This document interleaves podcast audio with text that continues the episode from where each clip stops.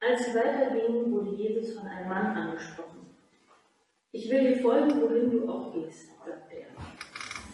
Jesus erwiderte, die Füchse haben ihren Bau und die Vögel ihre Nester, aber der Menschensohn hat keinen Ort, wo er sich ausruhen kann. Zu einem anderen sagte Jesus, folge mir nach. Er aber antwortete, Herr, erlaube mir zuerst noch nach Hause zu gehen und mich um das Begräbnis meines Vaters zu kümmern. Jesus erwiderte, Lass die Toten ihre Toten begraben. Du aber geh und verkünde die Botschaft vom Reich Gottes. Wieder ein anderer sagte, Ich will dir nachfolgen, Herr, doch erlaube mir, dass ich zuerst noch von meinem Familie Abschied nehme. Jesus erwiderte, wer die Hand an den Flug legt und dann zurückschaut, ist nicht brauchbar für das Reich Gottes. Das ist Gottes Wort. Stellt euch bitte mal vor, Jesus nähme sich eine Auszeit und nähme an einer Weiterbildung teil. Thema die erfolgreiche Gemeindeleitung, Ziel der Weiterbildung, Schulung von Gemeindeleitungen, um mehr Menschen für den christlichen Glauben zu begeistern, damit die Gemeinden nicht mehr schrumpfen, sondern wachsen. Also Jesus nimmt an einer Weiterbildung teil. Und es kommt, wie es kommen muss, die Weiterbildung in einem schönen Tagungshaus beginnt mit einem Stuhlkreis. Gestaltete Mitte, frische Blumen, reichlich Seidentücher, eine Kerze brennt in der Mitte. Der gut gelaunte Moderator begrüßt alle ganz herzlich. Und dann geht's los. Alle sollen mal erzählen, was sie so in ihren Gemeinden machen, damit mehr Menschen für den christlichen Glauben begeistert werden und die Gemeinden wachsen. Der eine erzählt vom renovierten Gemeindehaus mit der modernen Kaffeebar, der andere vom neuesten Glaubenskurs und der dritte von dieser ganz niedrigschwelligen diakonischen Arbeit. Und dann ist Jesus dran. Wie machst du das, Jesus? fragt der frisch geduschte Leiter. Wie erleichterst du den Menschen den Zugang zum Glauben? Wie waren so deine letzten Erfahrungen? Jesus zögert einen Moment und dann fängt er an zu erzählen. Also Wir waren unterwegs. Wir wollten nach Jerusalem und es waren ziemlich viele und wie das so ist beim Wandern, man redet mal mit diesem und mal mit jenem und dann habe ich zuerst mit einem gesprochen, der war ganz enthusiastisch. Der sprühte vor Begeisterung und wollte unbedingt Teil meines Teams werden. Super, sagt der Leiter. Und wie hast du ihn dann ermutigt? Naja, sagt Jesus, ich habe ihm gesagt, dass ich eigentlich obdachlos bin und dass wer mit mir zieht, es schlechter hat als Füchse und Krähen, denn die haben Gruben und Nester und wir wissen manchmal nicht, wo wir nachts bleiben sollen. Dann war das Gespräch irgendwie zu Ende. Okay, sagt der Leiter, kann passieren. Bisschen irritiert ist er schon. Wie ging's denn weiter? Naja, sagt Jesus, dann kamen zwei andere. Die hätten gut ins Team gepasst und das habe ich ihnen dann auch gesagt. Kommt mit mir, habe ich gesagt. Gut, sagt der Leiter und schöpft Hoffnung. Tja, sagt Jesus, der eine hatte gerade einen Trauerfall in der Familie und wollte nochmal heim den Vater beerdigen. Der andere wollte kurz zu Hause Bescheid geben und Abschied nehmen. Oh, das kann man ja gut verstehen, sagt der Leiter. Denn den Vater beerdigen ist ja Gottes Gebot und von der Familie Abschied nehmen das ist ja doch praktizierte Nächstenliebe und das lehrst du Jesus doch immer. Naja, sagt Jesus, mach sein. Ich habe aber den beiden gesagt, jetzt oder nie. Wer in meinem Team mitarbeitet, kennt nichts Wichtigeres, als vom Reich Gottes zu erzählen. Das ist wichtiger, wichtiger als die heiligste Pflicht und größer als die tiefste Bindung. Wer nicht sofort kommt, den kann ich nicht gebrauchen. Wer sich umschaut nach seinem alten Leben, der taucht nicht für mein Team. Jetzt oder nie. Der Leiter verzweifelt ein bisschen. Also bis dieser Jesus ein erfolgreicher Gemeindeleiter wird, das wird dauern. wenn er nicht sogar ein hoffnungsloser Fall ist. Und wenn das, was der sagt, Schule macht, das wäre ja furchtbar. Verlassen wir die Weiterbildung. Liebe Greifbar Gemeinde, aber lasst uns jetzt mal ganz offen und bitte auch ehrlich miteinander reden. Es geht in dieser Gottesdienstreihe jetzt um Jesus, den Meister der Jünger, den Lehrer in lebendigem und mündigem Christsein. Und wenn wir jetzt wirklich mal so einen Moment ehrlich werden, dann glaube ich, dass die meisten von uns längst innerlich Folgendes beschlossen haben. Egal was da kommt, ich mach's nicht. Egal was da kommt, ich mach's auf gar keinen Fall. Das ist so schräg, das kann nicht dein Ernst sein, Jesus.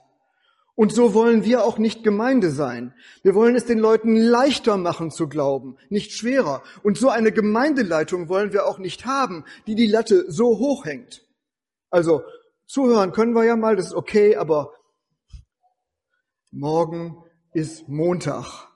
Da putzen wir unsere schöne Wohnung, rufen daheim bei den Eltern an und geben der Liebsten einen Kuss und fromm sein können wir doch trotzdem. wir kommen dem, was Jesus hier sagt, keinen Millimeter näher, liebe Gemeinde, wenn wir nicht die Härte und Bedingungslosigkeit dessen erfassen, was hier gesagt wird. Darum zweite Runde. Gucken wir sie uns nochmal an. Drei Kandidaten, der begeisterungsfähige, der pflichtbewusste und der Familienmensch. Vielleicht erkennen wir uns in dem einen oder anderen ja auch wieder. Der Begeisterungsfähige, er bietet sich Jesus selbst an, er wartet nicht, bis er gefragt wird. Auf der Wanderung eilt er als allererster nach vorne. Er wagt es, den Meister anzusprechen. Jesus, ich möchte dir nachfolgen. Was du machst, ist so beeindruckend und so groß. Ich möchte einen Teil davon sehen. Ich möchte erleben, wie du die Welt veränderst. Ich bin fasziniert von dem, was du machst. Wie du heilst, wie du lehrst, wie du, den, wie du es den Mächtigen zeigst. Wahnsinn, lass mich dir nachfolgen. Jesus hätte leichte Beute machen können, er hätte nur zuschlagen müssen und er tut es nicht. Mein lieber Freund sagt er, sieh mal, ich bin ein Wanderer, ich bin immer unterwegs, ich habe keine Heimstatt. Mir geht es schlechter als den Füchsen da unten, die haben Gruben, und mir geht es schlechter als den Vögeln da oben, die haben Nester. Ich und alle, die mir folgen.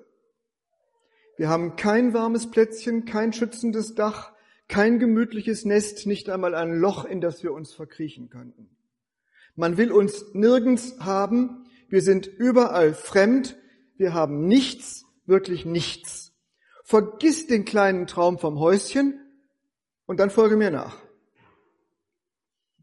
Wir wissen nicht wirklich, was er antwortete. Die Tür ist noch offen, aber der Begeisterungsfähige muss eines lernen. Jesus ist der Retter der Welt, aber er rettet die Welt auf eine äußerst merkwürdige Weise. Er rettet, indem er arm wird und leidet. Trotz aller Zeichen, die er tut, es sind nicht Zeichen und Wunder, die die Welt retten, sondern ein Kreuz, das in den Boden gerammt wird. Und wer sich ihm anschließt, geht nicht von Sieg zu Sieg, sondern ganz gewiss ins Leiden. Willst du das, du Begeisterungsfähiger?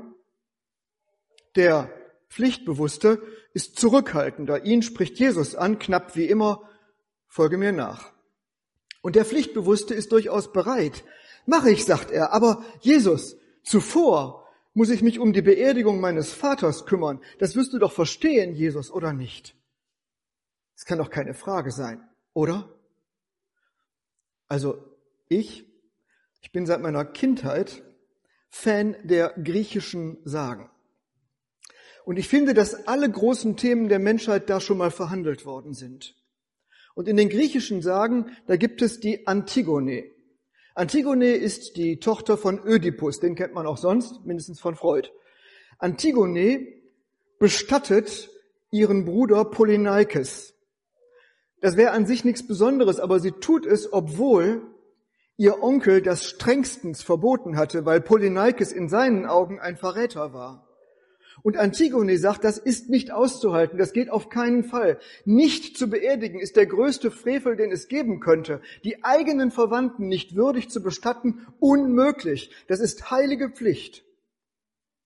Und übrigens, jeder fromme Jude hätte sofort gesagt, genau, so erfülle ich Gottes Gebot, Vater und Mutter zu ehren bis zum Schluss. Also abgesehen davon, wie herzlos das ist, was Jesus hier sagt, aber es ist so, wenn ich rufe, dann ist das wichtiger als das vierte Gebot. Vergiss Antigone. Lass die, die innerlich doch schon tot sind, die unter die Erde bringen, die auch äußerlich schon tot sind. Du aber folge mir nach. Wir wissen nicht, was er antwortete. Die Tür ist durchaus noch offen, aber der Pflichtbewusste muss lernen, wenn Jesus ruft, gibt es kein nur wenn oder lass mich zuvor. Es gibt nur eins, aufstehen, mitgehen, mitmachen, die Botschaft vom kommenden Reich verbreiten. Bist du, bist du dabei? Und zwar sofort, du Pflichtbewusster. Und dann ist da noch der Familienmensch. Auch ihn spricht Jesus an, folge mir. Auch der Familienmensch ist eigentlich bereit. Fast forward, geht schnell. Es zieht ihn zu Jesus.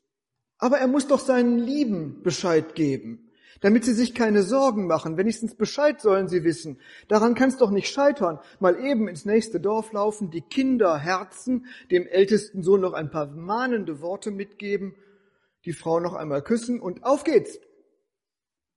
Er will schon sehr viel wagen, er will schon sehr viel aufgeben, aber nicht sofort. Erst nach Hause, dann hinter Jesus her. Naja, und wir wissen jetzt schon, wie es weitergeht. Auch hier kennt Jesus keine Zurückhaltung. Jetzt oder nie, wenn ich rufe, gibt's nichts Größeres. Du darfst mitmachen, wenn das Reich Gottes kommt, wenn Menschen heil werden, die Welt neu. Das kann nicht warten, wenn man zu meinem Leitungsteam gehört. Sieh nach vorne, nicht zurück. Sieh nicht in deine Vergangenheit, sieh in deine Zukunft. Es ist wie auf dem Acker, wenn man hinter dem Flug hergeht. Nur wenn du nach vorne blickst, Ziehst du eine gerade Spur, schaust du dich um, wird alles krumm und schief. Wir wissen nicht, wie er antwortete. Die Tür ist noch offen, aber der Familienmensch muss lernen, dass Jesus ohne Wenn und Aber das Reich Gottes vor die liebsten und wichtigsten Bindungen stellt, die wir haben.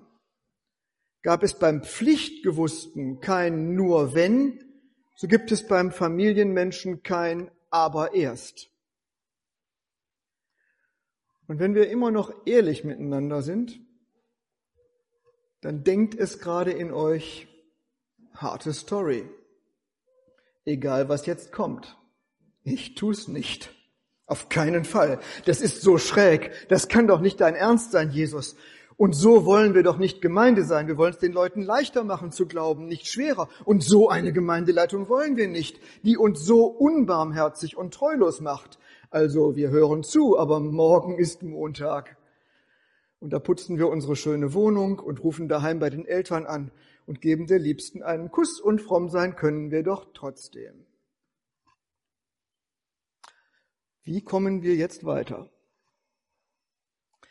Wir könnten uns jetzt auf schöne Theologenweise rausmogeln. Das geht ungefähr so. Ja, das war eine besondere Situation damals auf der Wanderung nach Jerusalem.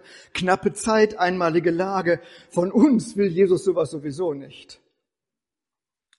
Zweiter Versuch. Wir könnten sagen, also, es geht gar nicht darum, wirklich Heim und Haus zu verlassen, die Eltern im Stich zu lassen und die Liebste ohne Knall, ohne Knall und Fall einfach zurückzulassen. Nein, es geht nur um unser Inneres. Dass wir innerlich dazu bereit wären, sozusagen im Herzen ganz frei sind von all diesen Bindungen. Oder wir könnten sagen, naja, wahrscheinlich ist es doch gut, wenn wir alles nur auf Sparflamme leben. Lieber Zweiraumplatte als Häuschen im Garten, den Eltern erklären, dass Gottes Reich wichtiger ist als sie und lieber alleine bleiben als heiraten. Können wir jetzt alles sagen, überzeugt aber nicht wirklich. Wir merken doch, wir mogeln uns herum an dem, was Jesus hier sagt. Darum letzte Runde. Wie liest man die Bibel richtig? Worum geht es hier? Ich nehme ein bisschen Druck aus dem Kessel. Ich glaube tatsächlich nicht, dass es um Obdachlosigkeit, um Frevel gegen die Toten und Herzlosigkeit gegenüber der Liebsten geht. Es geht nicht darum, diese Worte zu lesen und exakt das zu tun oder zu lassen, was Jesus dem Begeisterungsfähigen, dem Pflichtbewussten und dem Familienmenschen auftrug. Etwas Entspannung, etwas. Kurzen Moment. Putzt eure Wohnung, ruft die Eltern an, die warten, und küsst eure Liebsten, die warten auch. Worum geht es aber dann?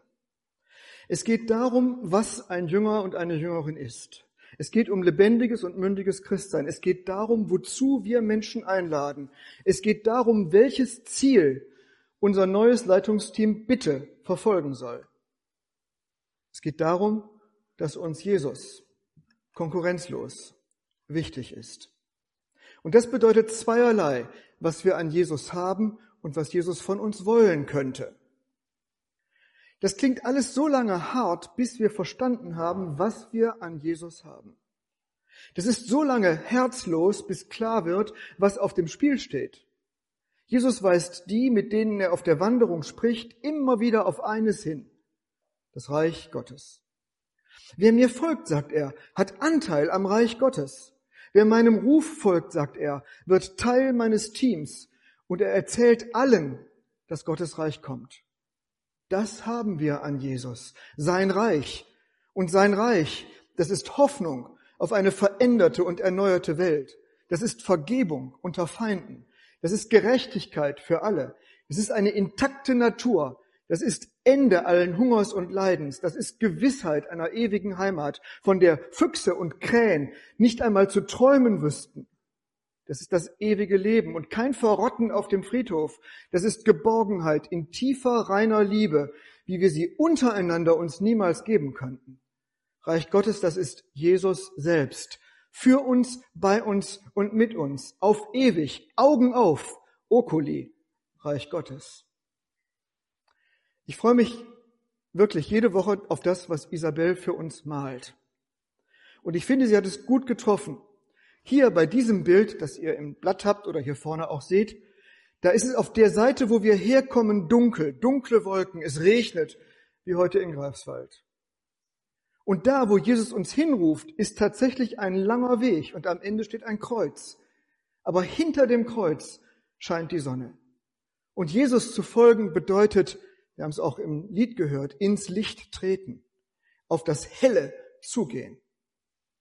Und dann sagt Jesus, das ist es wert, das ist es wirklich wert, in diesem Leben tatsächlich auf vieles zu verzichten, sogar auf manches, was andere ganz selbstverständlich ihr eigen nennen. Die Füchse haben Gruben, die Vögel haben Nester.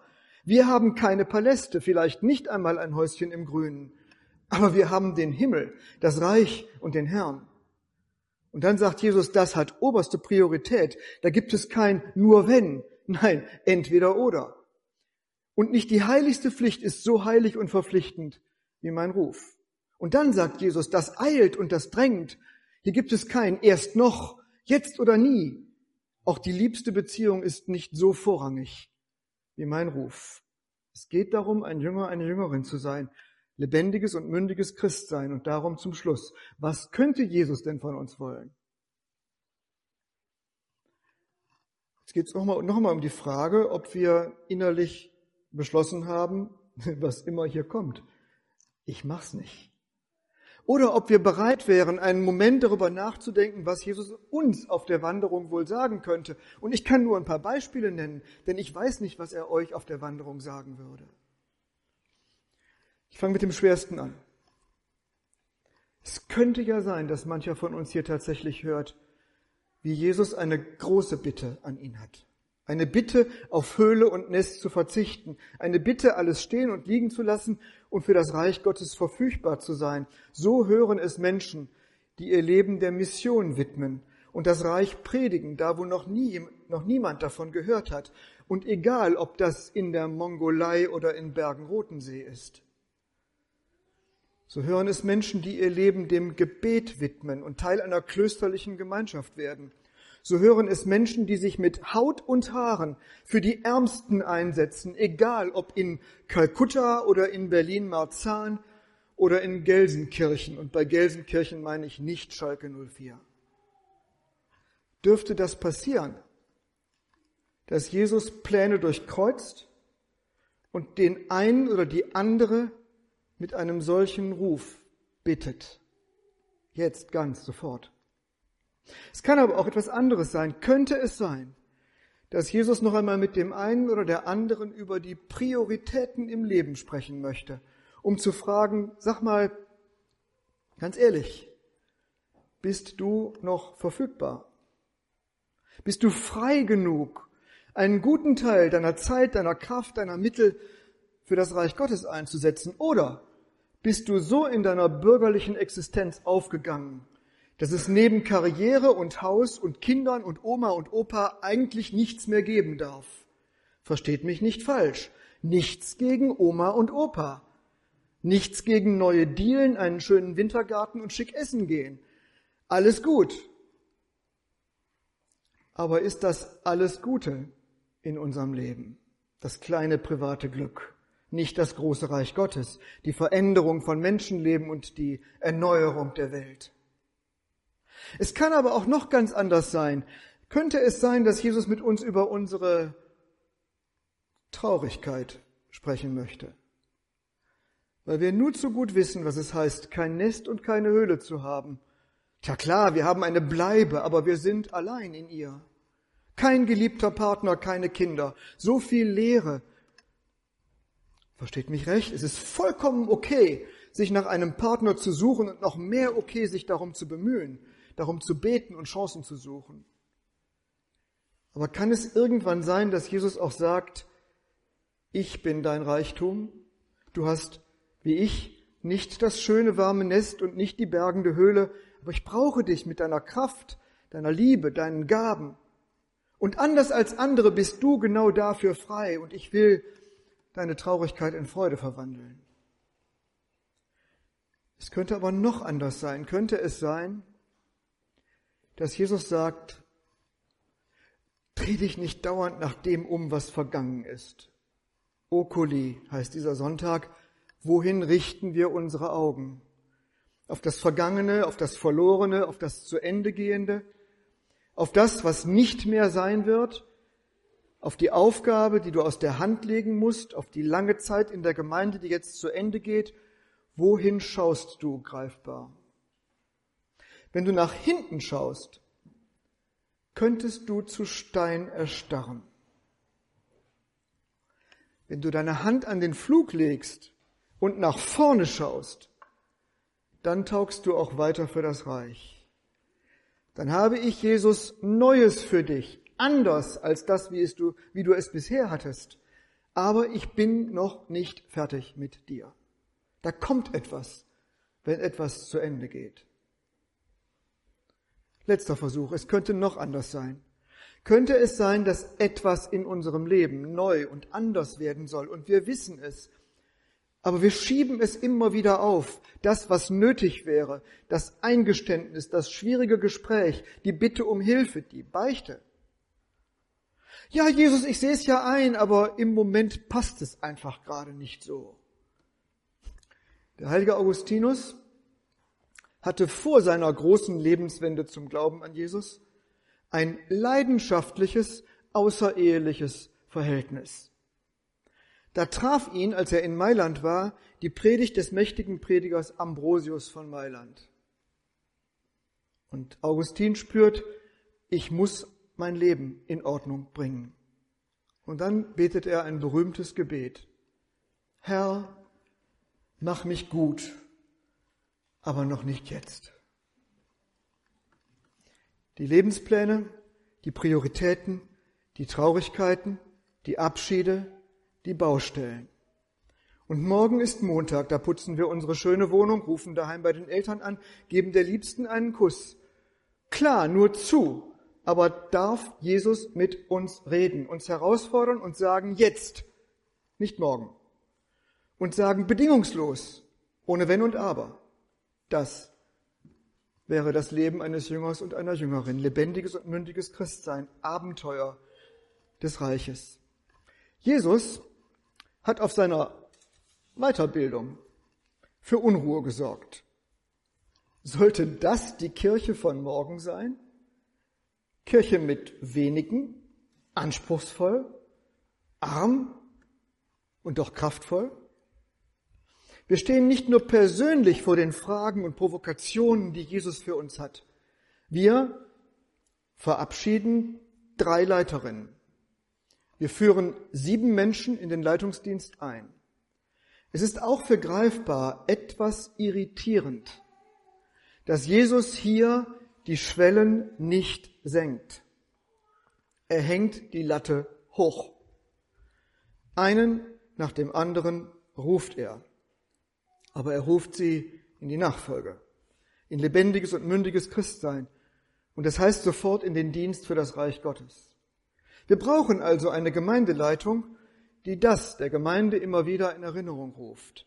Nicht für alles Mögliche gibt es greifbar. Im Grunde nur für eins. Einen Menschen nach dem anderen in die Nachfolge zu rufen. Das ist auch persönlich unsere Bestimmung seit unserer Taufe. Nachfolgen. Und die, die Gemeinde dabei behaftet, dass Jesus solche Gespräche mit uns führen darf, auch wenn wir vielleicht zunächst denken, auf keinen Fall, egal was da noch kommt, ich mach's nicht. Die drei auf der Wanderung haben das so gesagt. Und ich hoffe irgendwie, es war nicht ihr letztes Wort. Mein letztes Wort war das jetzt aber schon. Euer letztes und nicht ganz ungefährliches Wort könnte jetzt ein klares Amen sein.